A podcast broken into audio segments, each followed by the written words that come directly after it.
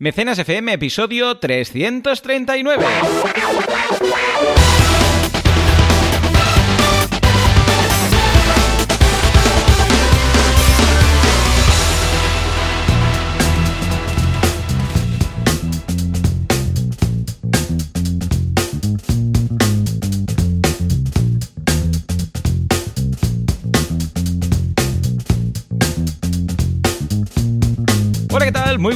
Todos y bienvenidos a Mecenas FM, el programa, el podcast en el cual hablamos del Microglendroes, que es en Klingon micromecenazgo, como lo escriben todos los medios generalistas. Muy mal. Mal, muy mal. ¿Quién hace esto? Aquí cada semana hablando de crowdfunding. Pues Valentía Concia, creador del crowdfunding. Y si no os lo creáis, no os lo creáis. Da igual, yo vivo igual de feliz. Y que podéis encontrar en banaco.com con V y dos Cs. Y por otro lado, Joan Boluda, consultor de marketing online, director de la Academia de Cursos para Emprendedores, boluda.com. Y si todo va bien, al otro lado del cable, ¿a quién tenemos? A Valentí, por eso lo he anunciado, si no ya me explicaréis. ¿A qué esperabais? ¿Al Fari? ¿Eh? Valentí, Hombre, muy buenos días. Podría ser el Fari. ¿Cómo lo haría el Fari de crowdfunding? Oye, ¿qué tal? Buenos días. Aquí estamos con crowdfunding. Sí, lo hemos Ay, hecho muy bien. Bravo. Sí, Lo ¿no? hemos hecho sí. muy, muy bien. En fin, pues Sí, nada, esta semana estamos Fari. aquí con el Fari, ¿eh? En lugar de Valentí El Fari y el señor crowdfunding. Efectivamente. Bueno, Valentí, ah, la semana que viene no tenemos mecenas porque estoy fuera, o guau, guau, Ah. guau, pero esta semana pues vamos... Sí, sí, puedes ponerlo, Juanca. Bueno, Bien, bien, bien. Ahí es. Oh, pena. Pero esta semana tenemos un pedazo de tema brutal, que es precisamente lo primero que se pregunta cualquier persona cuando va a montar su campaña de crowdfunding, que es ¿cómo la enfoco? Dios mío, ¿cómo enfoco esto? ¿Vale? Pero antes, vamos a comentar nuestras semanas, nuestras novedades de forma rápida. Diré que en boluda.com tenemos un nuevo curso, ¿sí? Esta semana también, como todas las semanas desde hace ya... Bueno, de hecho, una semana muy especial también porque hace ocho años, precisamente. ¡Fuerte aplauso! Ocho años de boluda.com, bueno, más. De hecho, boluda.com, eh, ya cuando estaba en la carrera, ya era una web y hablaba de ti, Valentí, y de Miquel y de otras personas. Y decía, hostia, muy guay, Valentí, muy majo, a veces se raya, ponía, a veces se raya un A poco. veces se raya, ¿eh? ¿Y quién no se raya en esa época de, lo- de adolescencia, no? Madre Pero mía. sí, eh, pero vamos, como proyecto como tal de podcast, ocho años de podcast, muy bien. Y hemos lanzado curso nuevo, evidentemente, en este caso, curso de Affinity Photo, curso de Champe, muy chulo, en el cual se explica cómo usar Affinity Photo, ¿eh? que es esta aplicación de edición fotográfica, que es, bueno, la alternativa a Photoshop si no quieres pagar un pastón de Dios, ¿vale? Muy chula. Y por otro lado, ¡eh! Nuevo proyecto, audiocursos.com. Pues sí, para celebrar lo que empezó en audio, pues he lanzado otro proyecto también en audio. Entonces lo podéis encontrar en audiocursos.com. Valentí forma parte del elenco de Y- profesores, del palmarés, con un pedazo de curso sobre precisamente crowdfunding, ¿eh? crowdfunding de recompensa concretamente. Voy a ver si lo engatuso para poder hacer algunos cursos más, ojalá. Pero la verdad es que estoy muy contento con este proyecto porque no solamente es el mundo empresarial, que es normalmente cuando lanzo algo, siempre es algo empresarial, de profesional, temas relacionados con el mundillo, ¿verdad? De la, Sí. de la emprendeduría. Pues en este caso no, aquí hay de todo. Hay cursos de habilidades personales, sociales, por ejemplo, mm, si quieres aprender a hacer activismo que funcione, ¿no? Pues tienes un curso. Si quieres, si tienes hijos adolescentes, hay un curso también de cómo gestionar el conflicto con hijos adolescentes. Hay cursos de minimalismo, hay cursos de ah, budismo aplicado a negocios, de todo, y también cursos de conocimientos generales. O sea que si os interesa, pues estudiar, aprender, mientras estáis haciendo otras cosas, porque son todos en audio, o sea, vosotros entráis con el iPhone o con el smartphone, le dais al play y ya está, bloqueáis el teléfono o seguís usándolo o sé, os vais a sacar al perro, al gym, a correr, lo que haga falta, pues lo podéis hacer. Es la gracia del audio, que es multiplataforma, no, multi, po- polivalente, no, multitasca, Sí. multitarea, jo, no me Es salía. verdad, multitarea. multitarea, multitarea. Podéis estar en el gym haciendo ahí press de banca mientras aprendéis sobre economía internacional, por ejemplo. ¿Qué más queréis? ¿Qué más queréis? Está súper bien. De hecho, yo tengo que decir también como, como profesor, parte del elenco, primero que me lo he pasado súper bien, porque Ah, guay, guay. crear un curso en audio eh, te tienes que mentalizar, ¿no? Yo, claro, lo que era la temática la tenía evidentemente muy preparada ya, pero hacerlo en audio te da una perspectiva diferente, ¿no? Debido a que no tienes el soporte gráfico y tienes que explicar las cosas con una claridad muy determinada, eh, sabiendo que la persona está, por ejemplo, escuchándote mientras haces press de, bar, press de banca o corriendo, y es distinto, pero es muy agradable también plantear y lanzar esa información de esa forma, ¿no? Con esa fórmula. Y creo que está quedando un proyecto súper, súper chulo. Sí, sí, sí. Estoy súper ilusionado y además como usuario, porque claro, yo escucho todos los, cursos y me lo paso genial, porque como el audio me, encanta tanto, aprender con audio, eh, ya sea programas de radio, podcast, eh, ahora más podcast, evidentemente, audiolibros y ahora con los cursos, que, eh, bueno, como usuario me apetece e incluso, claro, como tengo enchufe, puedo elegir los cursos que van a salir y la verdad es que me emociona un montón. O sea, hay que echar un vistazo en audiocursos.com. ¿Y tú qué, Valentí? ¿Qué novedades tenemos? Pues novedades, sí. Eh, a ver, hemos lanzado clase importante de motivación para crear, el hecho de poder tener una motivación alta para poder crear algo nuevo, en una clase intensiva hablando del tema y otra clase sobre economía de creador y propietario, dos aspectos también muy importantes en el día a día actual. Y también tenemos, porque llevamos aquí un tiempo eh, sin lanzar episodio, que por cierto, ahora estaba mirando calendario y no solo fallamos la semana que viene, sino también la otra, porque la otra me voy yo. ¡Ostras! ¿En serio? Hemos hecho el relevo, rollo pressing catch. Un combo, uh. sí, rollo pressing catch, pero bueno, volveremos, volveremos. Bueno, no os preocupéis, ¿no? Pero vaya, hablando de un poquito lo que os tenemos que preparar para, para que estéis activos, un artículo sobre diferencias entre equity crowdfunding y crowdlending, que ha funcionado muy bien y que la gente se confunde, ¿eh? porque realmente le llama a la gente crowdfunding al crowdfunding de recompensa, no tiene en cuenta que el equity crowdfunding sigue siendo crowdfunding, no sabe la diferencia entre crowdlending y crowdfunding de recompensa de inversión y está muy bien este artículo. Ha funcionado, lo hemos creado, diseñado específicamente porque había búsquedas de SEO que estaban detectando este tema y lo hemos creado y está funcionando bastante bien. Y luego tenemos el cómo definir KPIs, algo que tú y yo estudiamos mucho en la carrera y que también es importante para crowdfunding y para cualquier proyecto. Así que hemos visto un tutorial muy interesante sobre KPIs para proyectos. Y esto es todo que no es poco en banaco.com. Pues venga, échale un vistazo que está estupendo. Recordad, ¿eh? con V y dos Cs. Y ahora sí, señores, pasamos a la canción que todo el mundo está esperando, que nos lleva a la actualidad crowdfundica.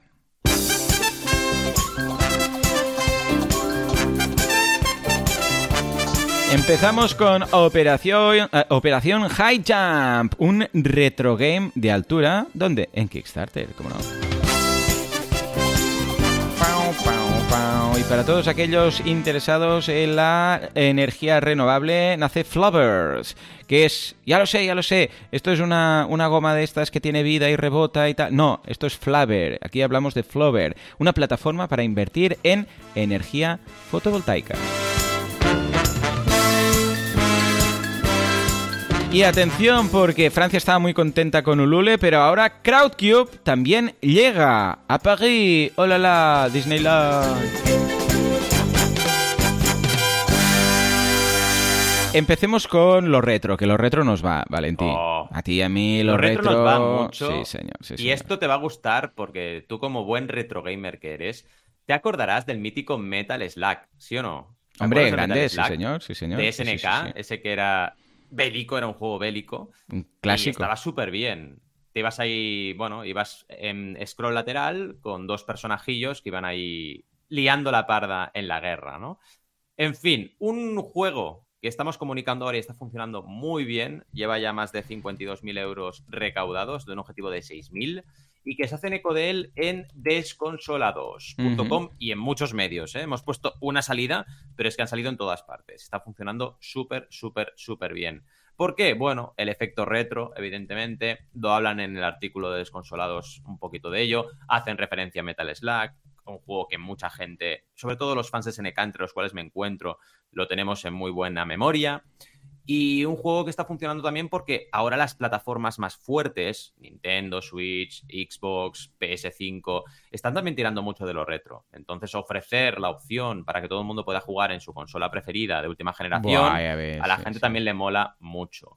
¿Qué más cosas podemos comentar? Que esto no lo comentan en Desconsolados, pero aprovecho para deciroslo. Fijaos en los objetivos ampliados, porque se ha gestionado muy bien este tema. Yo creo que hemos llegado ya al nivel de maestro zen, ¿no? De los objetivos ampliados en esta campaña, porque han ido todos perfectos. Hemos calculado muy bien el salto de objetivo a objetivo, hemos calculado muy bien el coste que hay en cada uno de los saltos, hemos calculado muy bien cómo comunicar cada nuevo objetivo y es que han funcionado como un tiro. Han ido desde 6.000, que era el objetivo original, hasta 45.000 y se han cubierto todos. Y de hecho la campaña sigue recaudando, ¿no? Siendo el último nivel, el último nivel de objetivos ampliados, un nivel bonus, todo nuevo, extra para el juego, que sería ya el nivel maximísimo. Pero estamos contentos porque también desde Mansion Games, que son los creadores, se esperaban éxito, evidentemente, pero no un éxito así.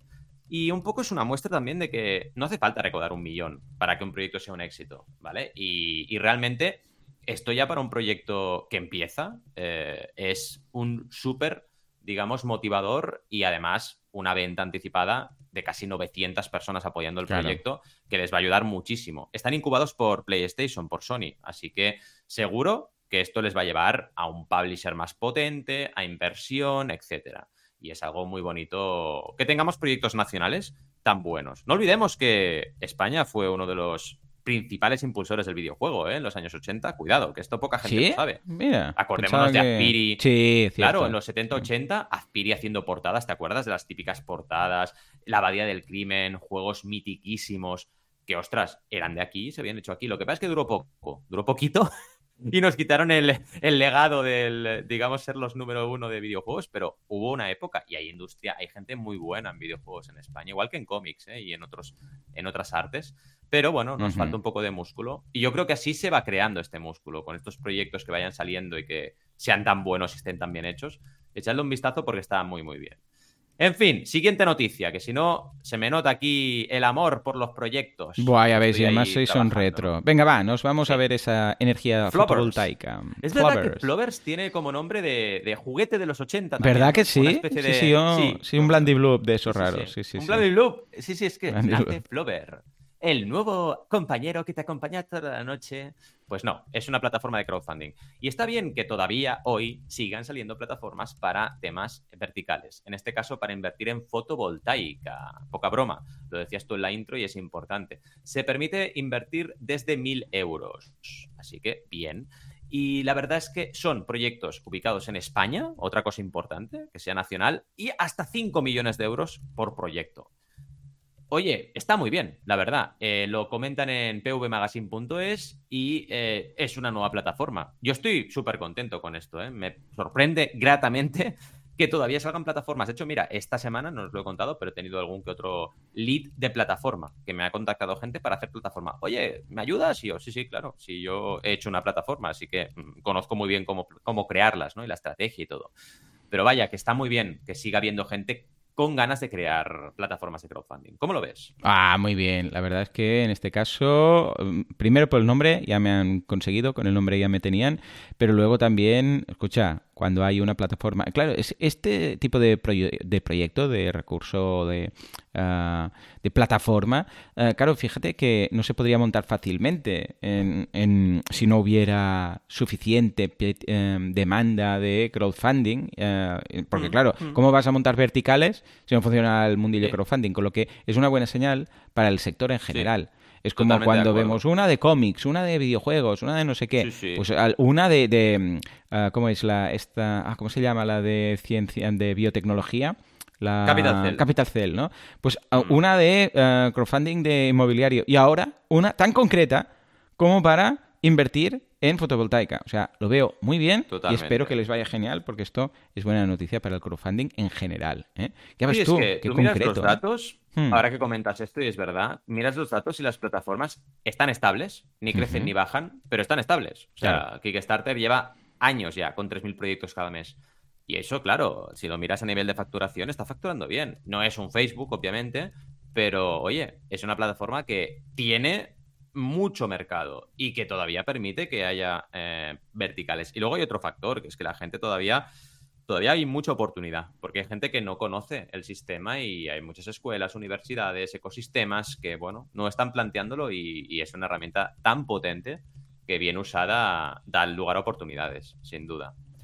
En fin, y tenemos ya la última noticia, que es Crowdcube y la France, que está bien también. Pensad que, porque la gente dirá, pero ¿cómo? Crowdcube no está en todas partes, cuidado. Crowdcube al igual que la mayoría de plataformas de inversión, para permitir que se creen proyectos desde un nuevo país, tiene que adaptarse a la regulación de ese país en cuanto a eh, levantar capital, etcétera. Y esto no es fácil. Entonces la noticia tiene todo el sentido del mundo, porque Crowdcube, si bien la gente de Francia puede invertir en cualquier campaña de Crowdcube, la creación de proyectos desde Francia, pues es lo que comenta tecnoticias.net en esta noticia, ¿no? Y es importante debido a que, oye, Europa es un mercado fuerte, Francia es un mercado muy fuerte de crowdfunding de recompensa, es el más fuerte de, Europa eh, a nivel de crowdfunding de recompensa. No olvidemos que, que Ulule es más del doble de Berkami a nivel de volumen. ¿eh? Sí, o sea, cuidado, es muy grande. y además que, hay otra, hay otra plataforma que nadie conoce aquí en España, que es KissKissBankBank, que es igual de grande que Ulule, prácticamente. O sea que cuidado, el mercado francés es, yo te diría que como mínimo Mm, tres o cuatro veces más que el de España. Cuidado, ¿Sí? ¿eh? con eso. Buah, no tenía ni idea. Qué fuerte. Es enorme, es enorme. Sí, sí, es Bueno, es un tema cultural también. Ya, ¿eh? Allí tienen más por la mano el rollo, este de, venga, vamos a lanzar cosas. El tema cultural está mucho más desarrollado. Se cuida más a la industria cultural que en España. Es triste decirlo, pero Mira el mundillo cómic. A ver, ¿qué tiene que ver Francia con España? Nada. Y eso se ha notado, se ha notado. Por eso, a ver, como ciudadano español y tal, digo, ostras, tenemos muchos deberes, ¿eh? Muchos.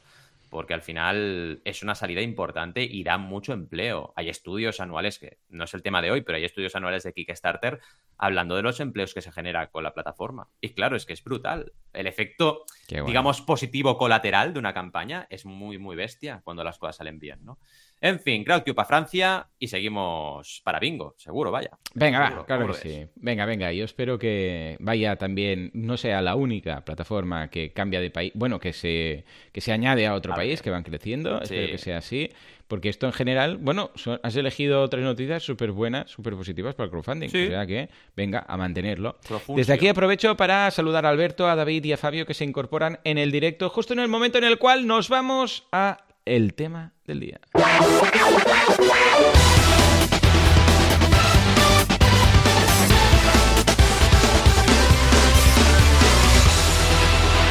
Venga, va, Valentí. Imagínate que es una persona que dice, hey, quiero empezar mi campaña de crowdfunding. ¿Por dónde empiezo? ¿Qué enfoques tenemos para plantear la base? Totalmente. Mira, de hecho, de lo que más hago en las consultorías, sobre todo en las, te diría, dos, tres primeras, es analizar el tema del enfoque. Porque el enfoque te puede determinar verdaderamente el éxito o el fracaso total de un proyecto. Ya no solo de crowdfunding, sino de un proyecto en global. Y hoy veremos no tres, que estéis acostumbrados a tres, a tridentes, sino cinco posibles enfoques para ver un poquito si alguno de estos cinco sirve. Seguramente es muy probable que alguno de los cinco os sirva para vuestro proyecto. Y pensad que el enfoque no solo es, vale, voy a tirar por aquí, sino que toda la comunicación, toda la parte gráfica, todo el vídeo, todos los puntos de dolor estén alineados con ese enfoque, todo, ¿vale? Porque si no, no funciona igual de bien. El primero sería necesidad, que es el que todo el mundo sabe, porque todo el mundo sabe algo de marketing. Tienes que enfocarte en la necesidad. Dicen algunos que marketing es crear necesidades. Yo no estoy tan de acuerdo con eso, como que eso es detectarlas y saberlas cubrir, ¿no? Porque si no, ya empezamos con el rollo este de que no, vende humos. No, a ver, el marketing bien hecho, no se trata de crear una necesidad tampoco, simplemente de satisfacer una necesidad que ya existe, ¿no? El primer punto, poner la necesidad en el centro, es decir, investiga y pon la necesidad que quieras cubrir en el centro. En segundo lugar, eh, oye, puede ser que la propia gente ya esté diciéndote algo y esté impulsando un proyecto. Esto ha pasado, ¿eh? Es decir, hay casos en los cuales te hace falta un poco, mm, un poquito de acelerón para ya que todo vaya bien debido a que la gente está pidiendo algo a gritos y no existe ese algo. Y esto ocurre muchas veces. De hecho, los buenos emprendedores y las buenas emprendedoras es gente que sabe detectar este punto, ¿no? En plan, yo qué sé, oye, ¿por qué pasa esto? Me lo invento, ¿eh? Pero es un tema de caso de estudio real, ¿no? Eh, ¿Por qué pasa esto de eh, que la gente se enfada con el mm, parquímetro de los parkings, de la tarjeta, ahora, oye, ¿por qué no creamos una aplicación? Y la gente lo estaba pidiendo. Sí, sí, sí. Estaba pidiendo que hubiera una aplicación en el móvil para hacerlo fácil y no había nada y dices, ostras, y es un proyecto, uno de los tipos de proyecto que están funcionando muy bien en los últimos, ya son cinco, seis o siete años, ¿no? Porque hace tiempo que existe. Pero vaya, es un ejemplo, ¿no? Y también, oye, ponte a investigar necesidades no solo en Internet, ¿vale? En Internet sí, pero lo que decíamos, en tu día a día, decir, oye, cada cosita que hago en mi día a día puedo detectar necesidades y ojo, lo que hay que hacer para solucionarlas me motiva, porque si no te motiva no lo hagas. Claro, Pero si te motiva, ¿por qué no? no? Eh, así que bueno, partiendo de la pasión, también es otra vía de crear esa, digamos, ese enfoque de buscar necesidades, ¿no? Si tienes una pasión ya, seguramente en aquello que te apasiona ya detectas cositas. Esto pasa mucho con el mundo de las guitarras en general, en Kickstarter. Encontraréis un montón de afinadores, de productos alrededor del mundo de la guitarra. Igual que la Nintendo Switch, pasa igual. Te vas a Nintendo Switch y encuentras un montón de periféricos. Esto que es gente que es gamer, que le apasiona Nintendo Switch como ti y a mí, y se inventa algo. Dice, oye, ¿por qué no? es que la patita esta para sostener la consola es una porquería. ¿Por qué no creamos una, una cobertura que tiene una patita y tal y cual? Pues lo creas, ¿no? El ejemplo es el caso mítico de Marillion del 96, porque se originó el crowdfunding con este caso y además la gente se organizó sola por internet para, recordemos, financiar una gira del grupo por Estados Unidos, siendo Marillion un grupo británico.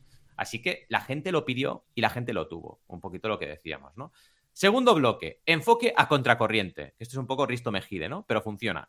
El paradigma del todo nada eh, nos permite probar y dices, oye, si a lo mejor la gente está haciendo algo, por ejemplo, hacer colas en Hacienda, ¿no? Pues buscar una manera diferente de solucionar ese problema, podemos probar con todo nada y ver si la gente lo quiere o no. Es un enfoque más arriesgado porque no está basándose en, oye, una necesidad que ya existe y es patente y es clara, sino que vas a girar un poco la corriente de la gente para ver si funciona igualmente tu propuesta de valor. Y esto puede ser interesante. Y también a veces ocurre que hay algo que no cuadra, ¿no? dices, ostras, esto que se está haciendo de esta manera realmente no está cuadrando. Ejemplo, lo que nos ha pasado con la pandemia y el teletrabajo, ¿no? En plan, ¿tiene sentido que la gente pille el metro y gaste tres horas de su vida cada día para ir a trabajar? Pues igual no tiene mucho sentido. Tú te diste cuenta en la carrera, ya, imagínate, ¿no? Eh, oye, ¿Por qué no cambiamos algo? ¿Por qué no hacemos algo distinto? Pues fíjate, al final tuvo que venir una pandemia para que la gente se diera cuenta. Mira, justo esta semana hablaba. Sí, hablaba con una emprendedora y me decía, es que yo quería teletrabajar y no podía, y gracias a la pandemia ya estoy teletrabajando cada día. Y dices, mira, genial, al menos hay empresas que han tomado nota, otras no, ¿eh? pero bueno.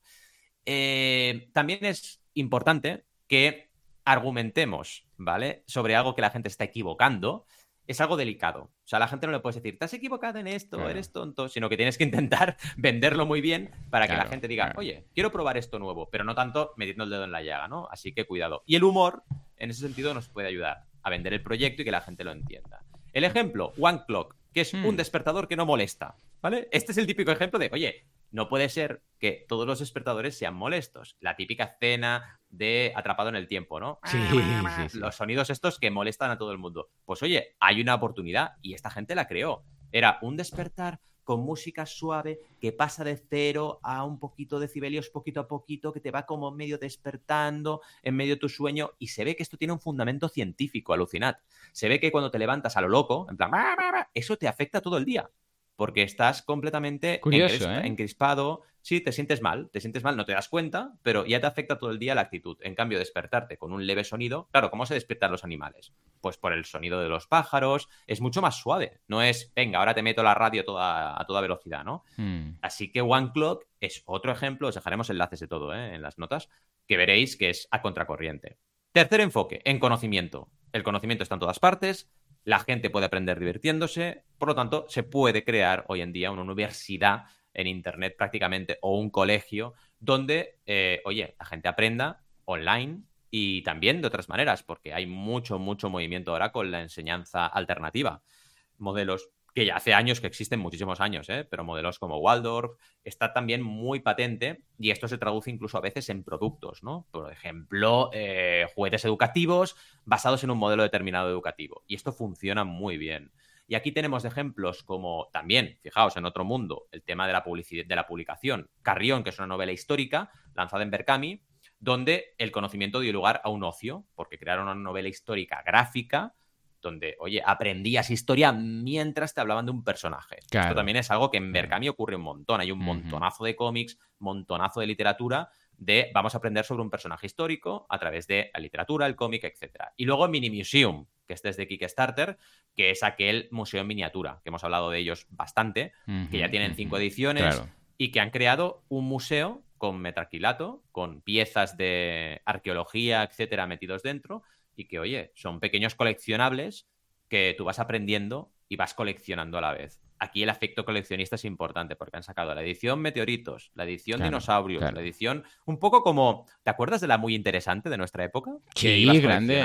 Pues lo mismo, sí, sí, sí, Era grande, grande y teníamos incluso eh, yo tenía la carpetita esta de anillas. Sí, que se iba acumulando. Iba veniendo un coleccionable y ibas acumulando, ¿no? Pues es un poco lo mismo, pero llevado a nuestros días y funciona muy bien. El cuarto enfoque sería ayuda, enfoque en ayuda, que esto también pasa, ¿eh? es decir, la urgencia de algo te puede hacer crear un proyecto. Ahora, por ejemplo, tenemos uno en, en Elisaba que se llama Trusto, que es para ayudar a refugiados. Y está funcionando muy bien ese proyecto. Pero claro, es también hijo de una época, ¿no? De un momento en el cual, pues oye, desgraciadamente tenemos refugiados, desgraciadamente tenemos gente necesitada y se ha creado un proyecto, una solución. Esto pasa mucho en las escuelas de diseño.